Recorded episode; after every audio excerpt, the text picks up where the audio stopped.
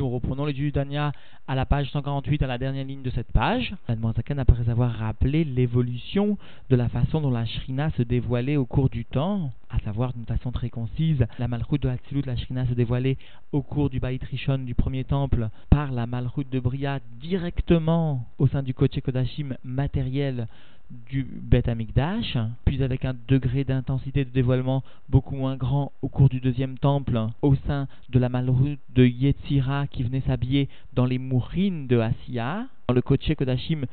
de Asiya, et cela donc au sein du Kodesh Kodashim au sein du deuxième temple, puis après la destruction du Bet Amikdash du deuxième temple, la Shrina se dévoile par la malroute de Asiya c'est-à-dire dans un degré de dévoilement beaucoup moins intense encore. Et ce dévoilement, comme nous apprend la Gemara, se fait par l'étude de la halacha particulièrement, parce que la halacha constitue le dévoilement du ratson, de la volonté divine, au sein des mourines, au sein donc de Chorma Binadat, etc. Alors aujourd'hui, la Zaken va conclure ce chapitre et l'ensemble du Tanya en répondant finalement à la question posée au début du chapitre 51 à propos de l'enseignement du Yenuka, du Zohar, selon lequel l'huile est comparée aux bonnes actions. La Noirzaken va souligner aujourd'hui que le corps, par sa participation à la mitzvah matérielle, va constituer la source concrète, matérielle du kilion, de la consommation pour permettre le développement de la lumière divine, de la même façon que la mèche elle-même doit se consumer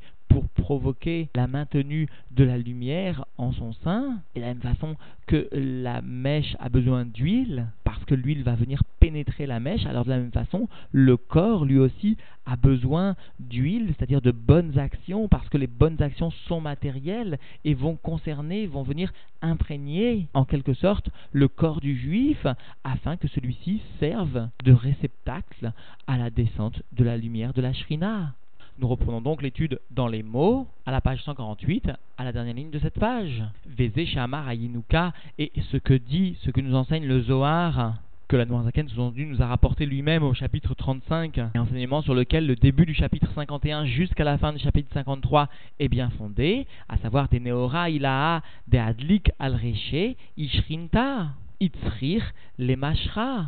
la lumière supérieure qui est allumée, qui éclaire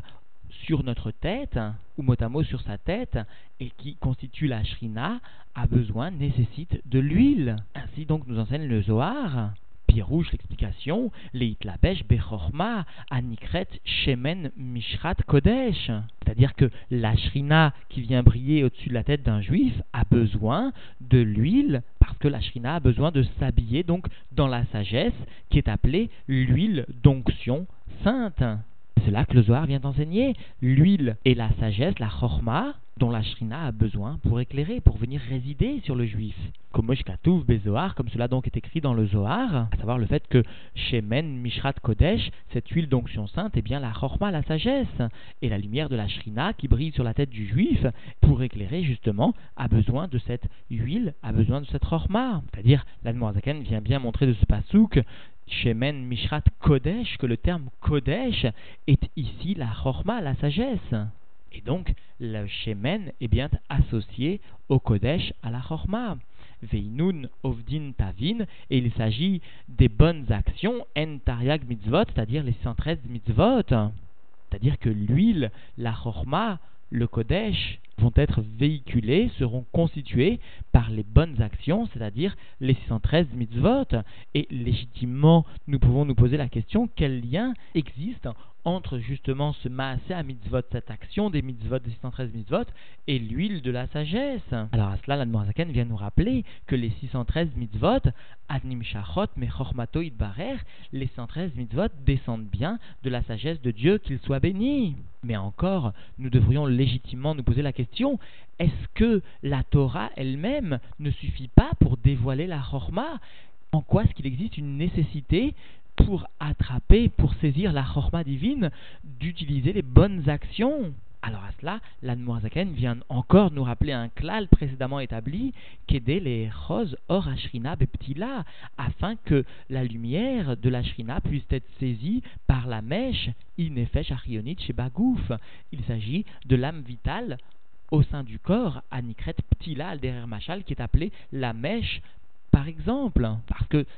l'individu évolue bien dans un corps, ce corps est souvent associé à la ptila, à quelque chose de matériel, et la shrina doit donc se dévoiler, se révéler, être saisie par le corps lui-même. C'est pourquoi l'étude de la Torah ne va pas suffire. Il faudra aussi que le corps participe et vienne servir de mèche à la lumière de la shrina. C'est pourquoi il existe des mitzvot maasiot, des mitzvot matériels, permettront finalement, à la lumière de la chorma, à l'huile de venir résider sur la tête du juif, et ainsi qui permettront donc à la shrina de briller. Et donc dans les mots kikmo chez Bener Agashmi, parce que de la même façon que à propos d'une bougie matérielle ou d'une lampe matérielle, à or meir aliédé kilion vesrefat à ptila anefechet les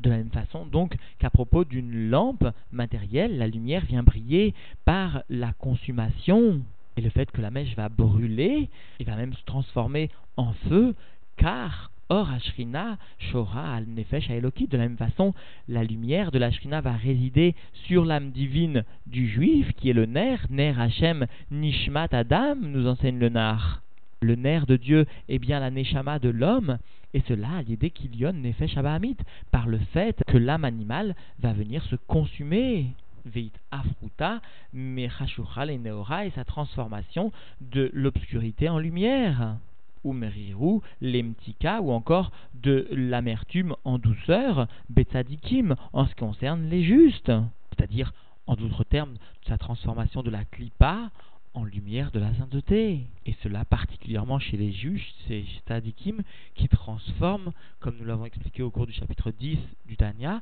qui transforment leur âme, la maout, l'essence même de leur âme animale. Oh, les parottes, à l'idée qu'il y les bouchéas, ou encore au moins par le fait qu'il y ait une consommation des vêtements sous-endus de l'âme animale chez Marshava d'Iburumase, qui sont la pensée, la parole et l'action qui sous-entendu étaient au préalable les vêtements de l'âme animale, c'est-à-dire qui appartenaient à la klipa, à la klipat noga au moins, et voire même plus, selon les circonstances. Veita frutan, merocher a klipot leor Hashem ensov baruchu, amilubash miyuchat bemarshava dibur shel tariag mitzvot Torah, bebenonim, et leur transformation de l'obscurité, des forces du mal, vers la lumière de Dieu, l'infini béni soit-il, qui vient s'habiller et s'unifier au sein de la pensée, de la parole et de l'action des 113 mitzvot chez les bénonymes, comme sous-entendu la nous l'a déjà expliqué au cours du chapitre 12, à savoir que le bénonyme ne vient pas transformer la nature de son âme animale, mais au moins il vient transformer les vushim qui itafrut nefesh abahamit abaham noga mechashucha neora verroulé parce que par la transformation de l'âme animale, soit chez les tzadikim même de l'essence de l'âme animale, soit chez les bénonymes seulement des vêtements de l'âme animale, alors il existe bien une transformation de la klipat noga, de l'obscurité donc, en lumière, etc. Alors cela va créer une, le niveau d'élévation des eaux féminines. L'élévation des eaux féminines vient témoigner de l'acte d'en bas, de l'effort d'en bas, qui va procurer une source de plaisir, de nachatrouar pour Dieu, à Dieu, et donc une réponse de la divinité, à savoir les hamshir Or, Ashrina, Dieu va répondre en faisant descendre la lumière de la Shrina, de la Malchut de Hatzilut, et lorsque la lumière de la Shrina descend sur le peuple juif et sur l'individu en particulier, alors, Iberinat Giluy Orensov Baruchu, il existe, cela constitue un degré de dévoilement de la lumière infinie de Dieu, qu'il soit béni, Al Nafsho Aelokit Shebemochin Sheberosho,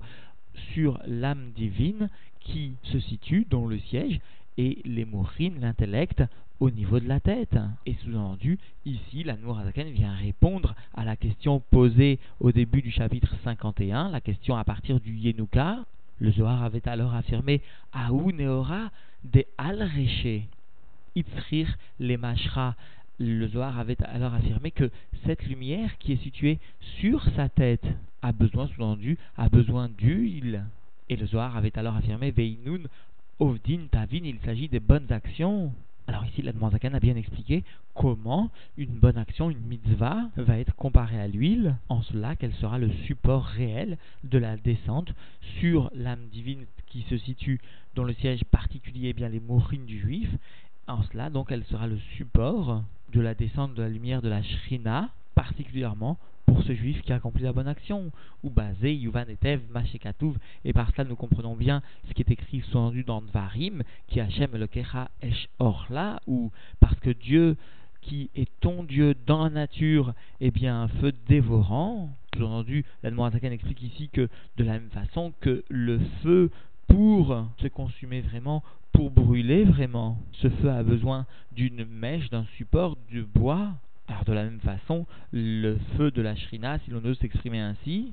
a besoin d'un support pour brûler, à savoir les bonnes actions réalisées matériellement par le gouffre, par le corps du juif. Comme cela est expliqué dans un autre endroit, et le rabbi précise que peut-être ici, l'Admorazaken a l'intention de rapporter l'enseignement de la parachat du Lix de la parachat Acharemot, à savoir le fait que lorsqu'un juif réellement va s'annuler profondément, va être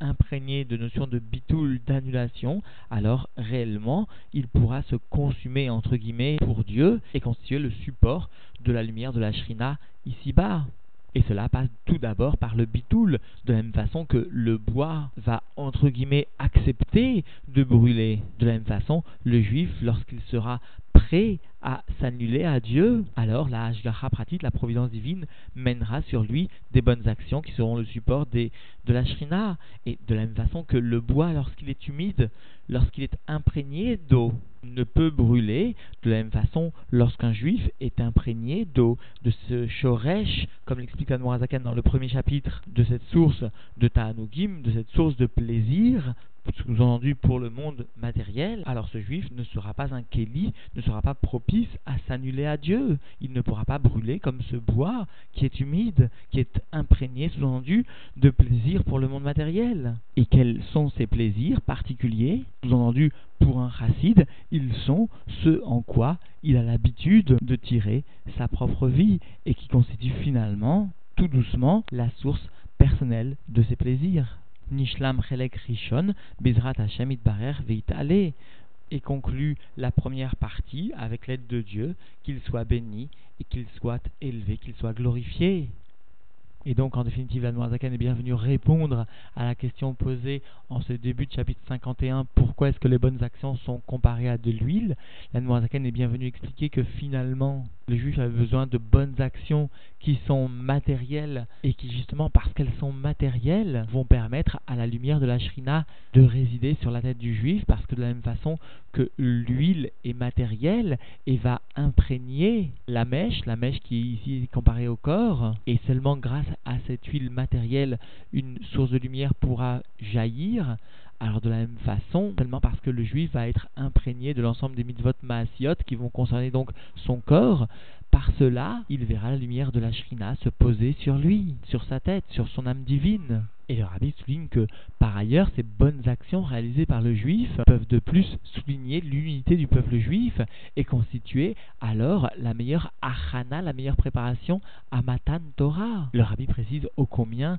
est grande la valeur du shalom, de la paix, celle qui est définie et déterminée par les lois de la Torah celle qui est voulue par Dieu. C'est-à-dire que concrètement, le rabbi demande à quelques jours de Shavuot que nous redoublions d'efforts dans la pratique des mifsaïm qui vont venir souligner l'unité du peuple juif, c'est-à-dire l'héritage commun que nous avons tous. Et c'est seulement parce que nous allons nous élever au-dessus des lois naturelles, c'est seulement parce que nous allons réaliser des actes qui dépassent la logique, qui repoussent les lois naturelles, qui permettent de chasser les rancunes ou les petits sentiments, ou encore toutes sortes de hikuvim, toutes sortes d'empêchements dévoilement de la lumière de la Shrina, le dévoilement de Matan Torah, ou encore le grand dévoilement du jour de la délivrance, qui malgré l'apparence, malgré les événements, soyons certains que cette délivrance est excessivement proche de nous. Parce que les Juifs en particulier et les Chassidim de Chabad, les Chassidim du Rabbi, ont montré leur persévérance, ont montré à Dieu que envers et contre tout, Yehi Adonenu Moreinu Verabeinu Meler HaMashiach. Nous avons la foi sincère et profonde que nous allons voir le Rabbi revenir, le Mashiach nous délivrer. Et nous avons confiance en Dieu que Dieu nous sauvera comme il a sauvé les Juifs pour Hanouka, comme il a sauvé les Juifs pour Purim, comme il a délivré le peuple juif à Pessar. Et bien encore, de la même façon, nous serons sauvés, nous allons sortir de cet exil interminable pour l'ensemble du peuple juif. Tous nous danserons très vite, très bientôt à Jérusalem.